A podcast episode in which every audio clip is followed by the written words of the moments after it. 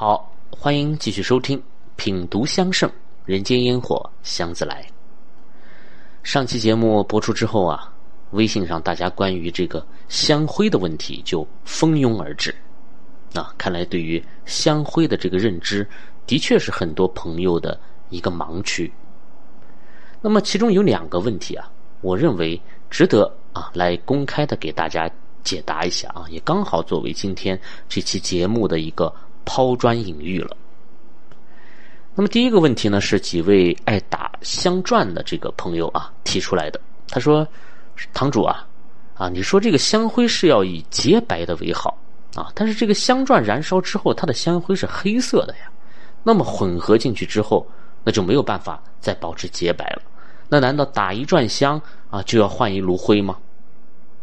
那么说实话，这个问题其实是让我啊有些诧异的啊，因为我是万万没有想到，竟然有很多朋友是在燃完一转香之后，就直接用香烛把这两种香灰给混合了。啊，那当然会出现黑白掺杂的现象，而正确的做法呢也很简单，那就是在香篆燃尽之后，你不要着急去混合它啊，更不要去放置不管。那这个时候你可以拿出香池啊，上期节目我们讲了香池的这个作用，一是压，那二呢就是铲，那这里就要发挥它铲灰的这个作用了，轻轻的将上层的啊这些黑色的灰烬铲掉啊就可以了。那如此这般，基本不会影响到炉中香灰的洁白的这种成色啊，也就延长延长了这个呃香灰的使用寿命。那么在这个问题里呢，就出现了两种香灰啊，一种是指这种洁白的炉灰，那一种呢就是指香品燃尽之后啊黑色的这种香灰。那么为了以示区别啊，接下来呢我会把前者都称为炉灰啊，把后者呢。都称为香灰啊，所以大家听的时候也一定要注意辨别。那么这个香灰啊，它到底有没有用处呢？那我认为从实际的用途来讲，它是没用的啊，应该是去做一个及时的清理啊，以免污染炉灰。但是朋友们又提出了第二个问题啊，似乎又让这个香灰啊有了那么一点点的参考价值。那么这个问题就是。香灰打卷到底是不是品鉴一款香品好坏的判断标准？那么这里的香灰打卷啊，它特指一种香品，那就是线香。那顾名思义嘛，就是线香燃烧之后，它的这个灰烬如果不散落啊，而是自然的呈卷曲状啊，最后形成了这么一圈一圈的这个状态，那这就叫香灰大卷。那么这种情况是怎样形成的呢？我来讲讲啊，我个人的一些看法。首先呢，我的确是见过一些很好的线香啊，在燃尽之后啊，它的香灰是不散落的，而是呈现出这种打卷的效果啊。比如说奇楠线香啊，奇楠我们之前讲过了，削之自卷，举之柔韧者啊，这就是软丝奇楠的一种自然的状态。那么很显然，用这种。材料做成的线香啊，由于它极大的粘性啊、极大的油性的这种存在，它的香灰是有可能不断的。但是这个世界上啊，真正的奇楠线香又能有多少呢？啊，所以答案不言自明。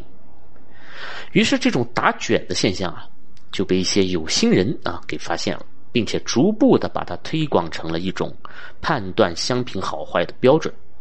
那当然，同时他们也发明了一种能够通过人为的方式来让香灰打卷的方法。啊，当然这种方法不是往里面加奇楠了啊，而是加入某些联合材料。啊，至于是什么材料啊，我在这里就不去揭露了啊。总之，香灰打卷它是可以被做出来的啊，所以大家在这个问题上千万不要执迷。那么，按照我的逻辑，那是不是？真正的一款好的线香，它就一定会具备香灰打卷的这个特征呢？那倒也不是，啊，因为这种现象啊，除了材料含油性的这些因素之外，它还受到了很多很多因素的影响。那我来给大家总结一下：第一啊，单方香品更加容易打卷一些，啊，因为这个单一的香材它的质地就更加均匀嘛。那比如说沉香线香，它用到的材料材料只有两种，一种是沉香啊，一种是粘粉。那它这个相应的啊，燃烧之后的香灰自然就更加的细密，更加的均匀了。那它打卷的几率就更大一些。而对于荷香来说，就变得很困难，因为我们用到了各种材料混杂在里面啊，有木质，有花朵啊，树枝、草本等等等等，每一种材料的燃烧性状都各自不同。那它最终成为灰的这个状态也是略有不同的。那么如此五花八门的香灰混合在一起，那还谈什么打卷呢？那么第二啊，就是用的这个香粉越细，它就更容易打卷。啊，大家可以来看一下那些啊所谓香灰打卷的现象，它的表面基本都是光滑的，这就说明这种香粉呢筛的非常非常的细。那这在今天啊，有一些大型的这个香品的加工厂，啊，这些香料经过专业设备的破碎啊筛粉，它的确是有可能达到这种啊，甚至好几百目的这种细致程度的。但是我们再来看看古人制香当中的一些描述啊，比如说香圣上有很多呀，搓为粗粉啊，贡为粗末等等，它都是粗的。那为什么呢？不是古人不想把这些粉做的细，而是实在没有办法做到。那我想啊，这也应该是为什么线香出现的时间如此之晚的其中一个原因。那相比之下，香丸啊、香饼对于香粉的这种细致程度就没有这么高的要求了。但是，即使是今天的这些啊大型的加工厂，那有一类香料，它依然是很难磨成。细粉的啊，那就是树脂类的香料，比如说乳香、安息香之类。因为你在反复的破碎、过筛的这个过程当中，都会产生热量，而热量呢，就会让树脂融化。你别说去筛粉了，你清理机器可能都是一个很头疼的问题了。啊，因此呢，这些树枝的材料，即使被打成粉啊，它的颗粒也是比较粗的。那么再加上啊，它燃烧之后的状态呢，也与那些木质类的都有所不同，它自然就导致了最终出现的香灰不够均匀啊，甚至香灰里也有颗粒感的存在。那么这种香灰就不可能打卷。那么第三啊，就是香的直径越细，它就更容易打卷。啊，这句话听起来好像是在讲线香的粗细。啊，但实际上我是在讲制香时所用到的这种压力。那经常看我制香视频的朋友们啊，都应该了解，呃，一款线香它的一个制作的过程啊。它这个香梨呢是会被放在一个圆筒里面，然后经过反复的捶打压实，再通过挤压啊，将这个香梨从一个小孔当中给挤出来。那么这个香梨呢，就变成了一根根的这个线形了。但是我要告诉大家啊，这个小孔越小，它所需要的挤压力啊就越大。那如果是手工来进行挤压的话，基本上小于一点五毫米直径的线香都很难被挤出来。啊，所以大家看我亲手做的那些古法线香，基本上都是在两毫米直径啊以上的，那比市面上大部分的香品都要粗。那么我这并不是说细的香不好啊，而是我实在是挤不动啊，我就是个文弱的一个书生啊。那么因此很细的香，它都是需要机器来制作的。那只有机器可以提供如此巨大的压力啊，把一大团香泥给挤出那种细如毫发的线香来。那么也很显然啊，这种高压下的线香，它的质地就会变得更加紧实了呀。啊，包括今天，甚至有一种香，它是可以不用粘粉的啊，直接依靠这种高压就可以成条如线了。那么这就得益于啊那句古话啊，有压力才有动力，对吧？那线香也被压出了新的品种。那么这种香的香灰啊，那就更容易打卷了。以上三点啊，就是我对于香灰打卷的这个理解了啊，所以它呢可以作为一种现象啊，却不能作为一个标准。大家呢也不必对于这个问题耿耿于怀。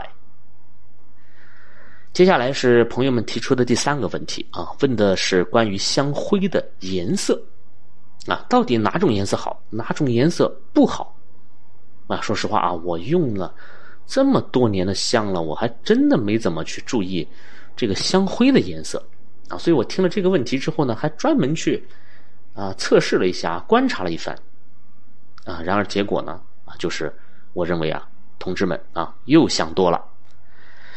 这个香灰的颜色啊，它依然是与香料的颜色和香料的特性有关的。我举个最简单的例子啊，比如说在我所制的这些古法线香里面啊，宣和内府降真香，它点燃之后的这个香灰，就是要比五笔旃檀香的香灰颜色要更深一些，那更黑一些。而原因也是显而易见的呀，因为降真香材料本身就比老山檀的颜色更深啊，一个是暗紫色的，一个是褐黄色的。那当然，这种颜色的区别哈，主要是来自于两种香油的这种颜色区别。那如果我们将它提纯出来，就会更加明显了啊。这个降真香的香油就是要比檀香的香油颜色深很多的。那么你说是降真香好呢，还是檀香好呢？这两者根本没有任何的可比性。那么除了香料本身的颜色差异以外啊，我们额外添加进去的色彩也会让香灰的颜色。变得更深啊，甚至直接变成黑色。那可能有的朋友听我这么一说，这个心里面已经开始打鼓了啊！什么叫添加了颜色的现象啊？那不就是化学香吗？非也非也啊！千万不要这么武断的来做判断。那么接下来啊，就听我来讲一讲关于这些色彩的故事。很多年前，我第一次见到这些彩色的现象啊，是在。这个日本京都的老香铺里面，啊，什么牌子我忘了啊。当时那我也很诧异，就是这个线香这种传统的香品，竟然也能被做出如此缤纷的色彩。而我当时心中其实也产生了和大多数人一样的疑问，就是这些颜色它究竟安不安全呢？所幸啊，我这个同行的伙伴呢，能够说一些蹩脚的这个日语啊，就跟这个香铺的掌柜啊。进行了一番询问，啊，这才让我恍然大悟。那么回国以后呢，我又做了一些深入的研究吧，啊，这才慢慢的走进了这个关于色彩的古老的世界。大家知道，古人的世界是缺少色彩的，啊，冬天里的踏雪寻梅啊，也就是为了追寻那一抹鲜红嘛。所以，对于缤纷的色彩，古人是充满了好感的。而不像今天的我们，我们看到五花八门的颜色，首先想到的就是啊安不安全啊有没有毒啊这个问题。因此，古人绞尽脑汁啊，从各种事物当中来获取这些颜色。那彼时他们并没有掌握化学啊，因此颜色的来源呢，主要就是两种：一种是矿物，一种是植物。这个矿物颜料啊，早在炼丹的时代就被发现了。啊，我们说过五石散啊，那就是五种颜色各异的矿物嘛。但是当人们渐渐的发现这些矿物其实是有毒的以后，他们便主要的被用于绘画当中了。而日常生活当中的这些颜色，则主要来自于植物啊。那么在这里，我先问大家一个问题啊，大家都知道板蓝根吧？啊，可谓是神药啊！一遇到这种流行性的大病啊，它首先就会被哄抢一空。可是你知道板蓝根这个名字里面为什么会有一个蓝字吗？它跟蓝有什么关系呢？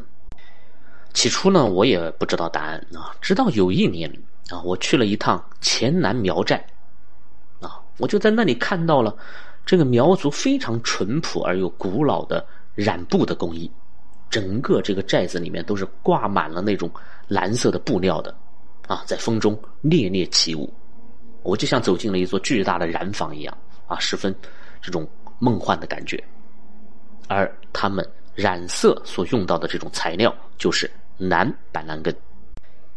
啊，这里我们多说一句啊，就是这个板蓝根啊，它是可以分成两种的：北板蓝根和南板蓝根。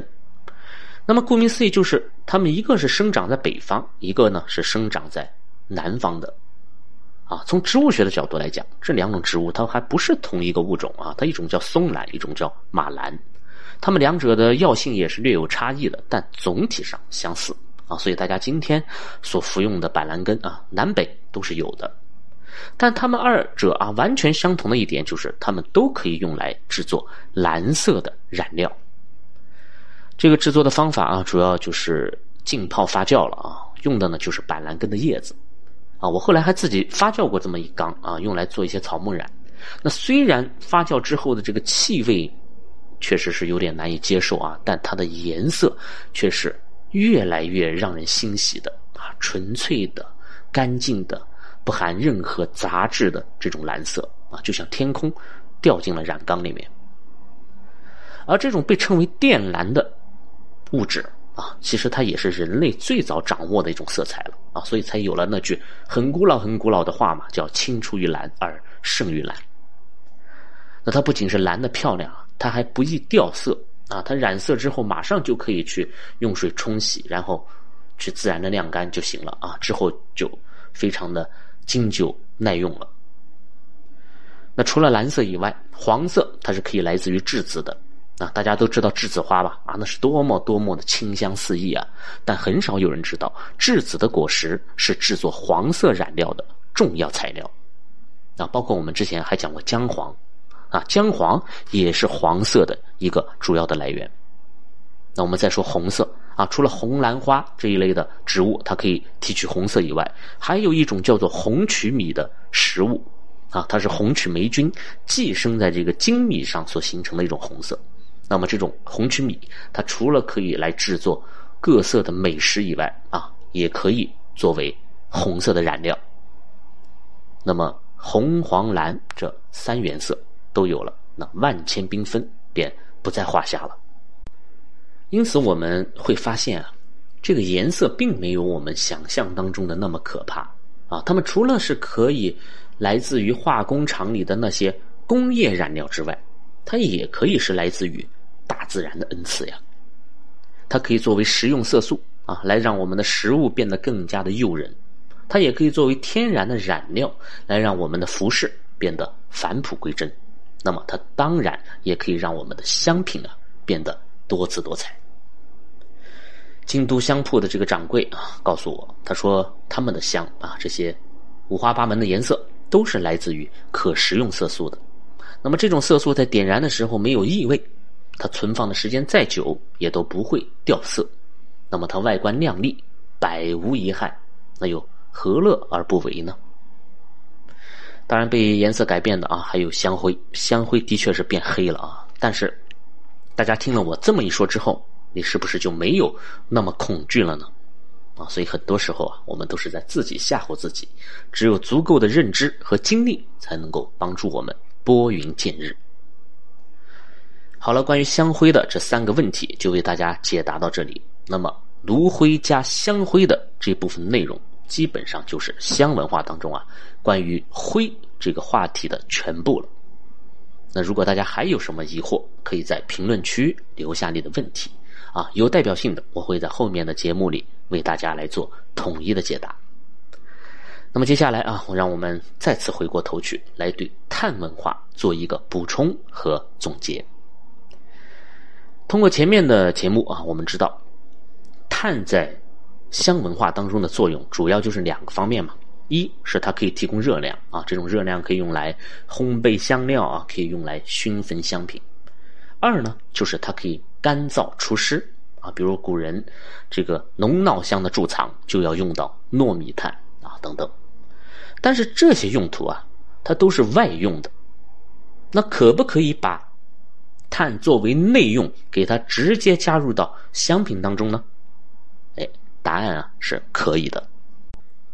在中国历代的传世香方当中啊，加入碳的呢不多见。但并不是说没有啊，我就从香圣当中摘取了两则吧，具有代表性的，我们一起来看一看其中的这些端倪。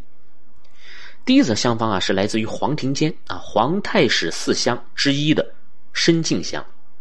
这个香方是这样说的：海南沉水香二两，阳净炭四两。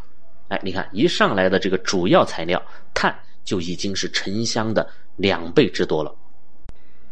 接下来啊，沉水错如小薄头，入白蜜五两，水解其焦，重汤，慢火煮半日，欲以温水，同炭除捣为末，马尾螺筛下之，以煮蜜为剂，应四十九日出之。啊，这里呢就讲到了制作的方法。首先是把沉香搓成小块啊，有多小呢？像骰子一样大小。啊，这里用到了一个词叫小薄头。啊，这个薄呢就是博山炉的薄，它实际上也是古代的一种棋了啊，叫六博棋，也叫博局。那么下这种棋呢，就要互相来投掷这个骰子的啊啊，或者叫骰子吧，总之就是骰子啊那么大一颗。然后将蜂蜜化水，投入沉香，再隔水。煮上半日，待这个蜜水煮尽之后，再用温水去冲洗沉香。这时才把沉香与洋净炭同捣为末，最后合入炼蜜，窖藏四十九天。那么我们来分析一下这则香方啊，乍一看呢，似乎跟之前我们讲过的传世香方并没有太大的区别啊，都是炮制啊、磨粉啊、炼蜜啊、再混合等等，但是。细心的朋友一定会发现，当这个沉香啊经过蜜水的烹煮，又经过温水的冲洗这些步骤之后，它少了一个什么呢？少了一个常规的晾干或者炒干的过程，它直接就是以湿漉漉的状态倒为末了。这种情况啊是很少见的。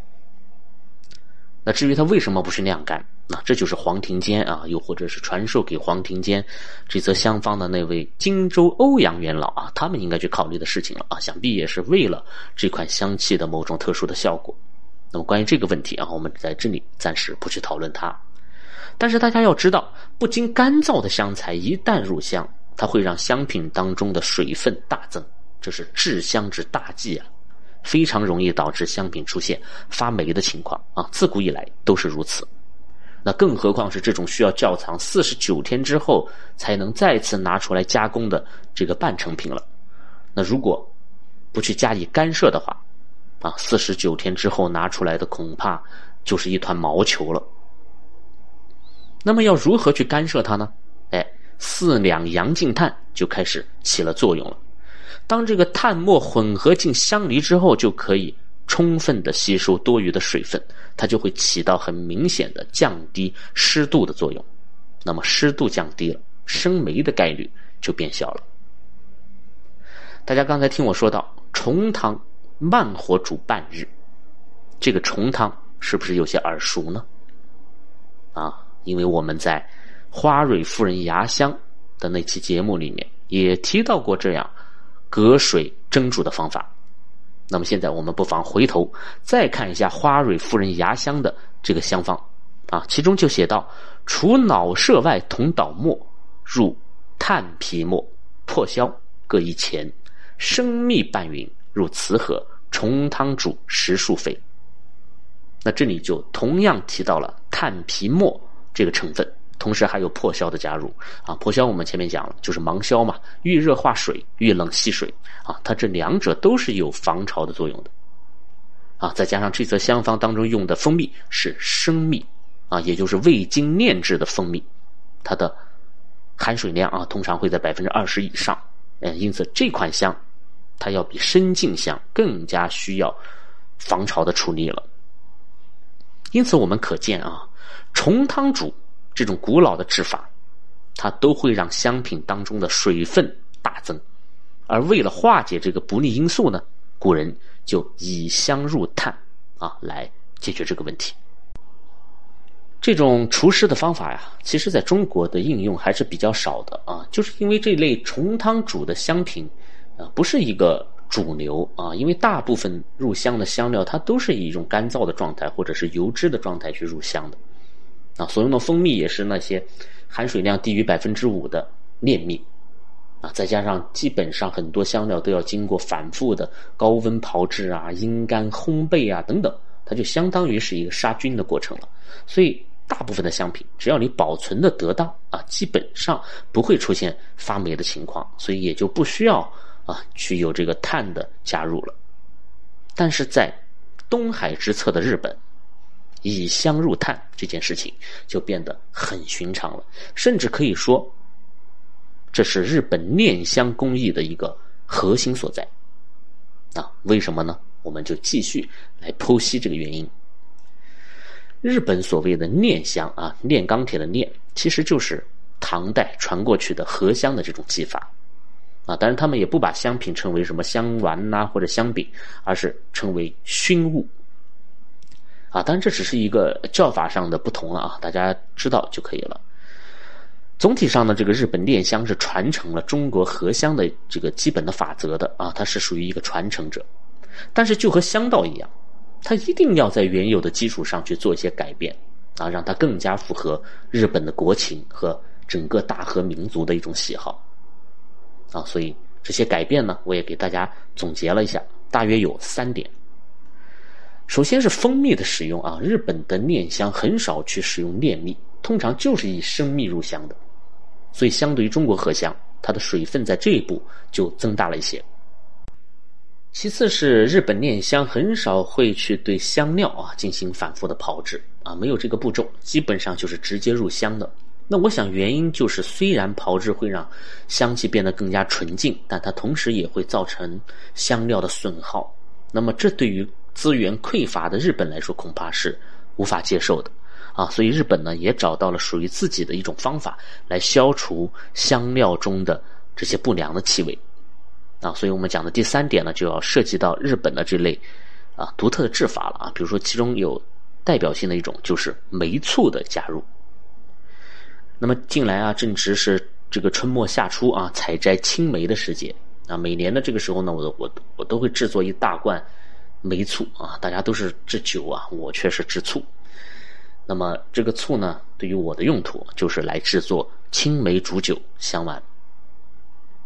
那么这种加入梅醋的方法啊，就是借鉴了日本炼香的方法的。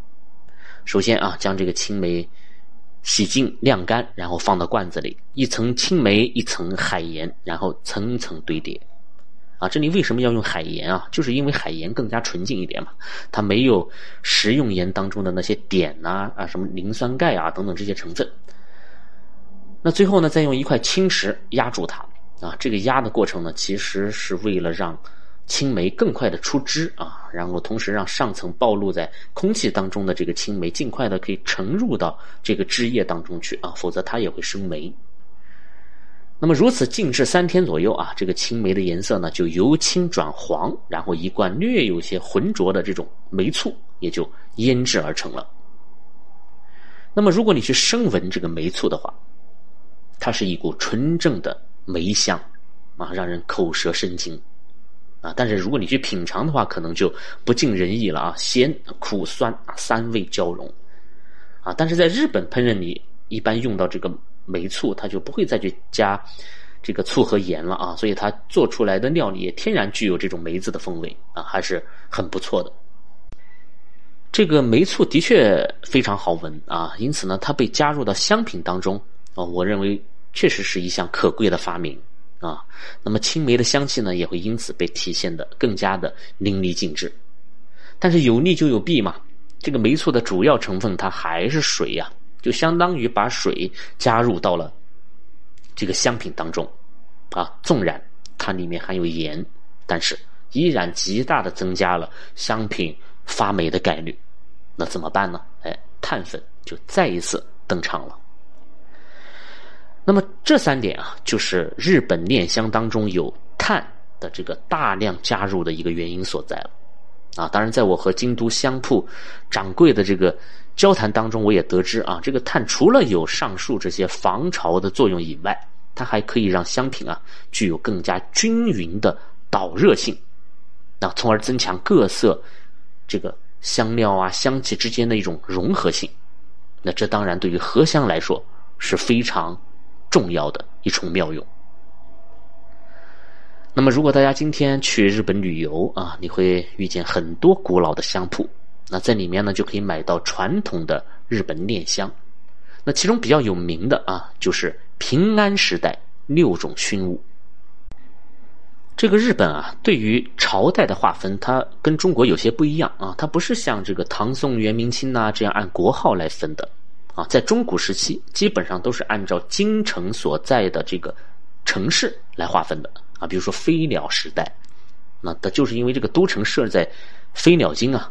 那奈良时代，那就是因为都城设在奈良；那平安时代嘛，就是都城设在平安京。那后来的江户时代，那就是德川家康把这个政权的中心给转移到了江户啊，等等这些原因。那么这些时代都是以地名来命名的啊，当然后期也有按年号来命名的啊，比如说明治时代啊、昭和时代啊等等。那么平安时代，它就是开始于公元啊八世纪末的，那也。正是遣唐使们去学习大唐文化的一个高潮的时期。那么，彼时的日本贵族啊，已经掌握了大量关于中国香文化的知识和技能，因此他们对于荷香啊这种新事物，在当时也是充满了极大的兴趣的。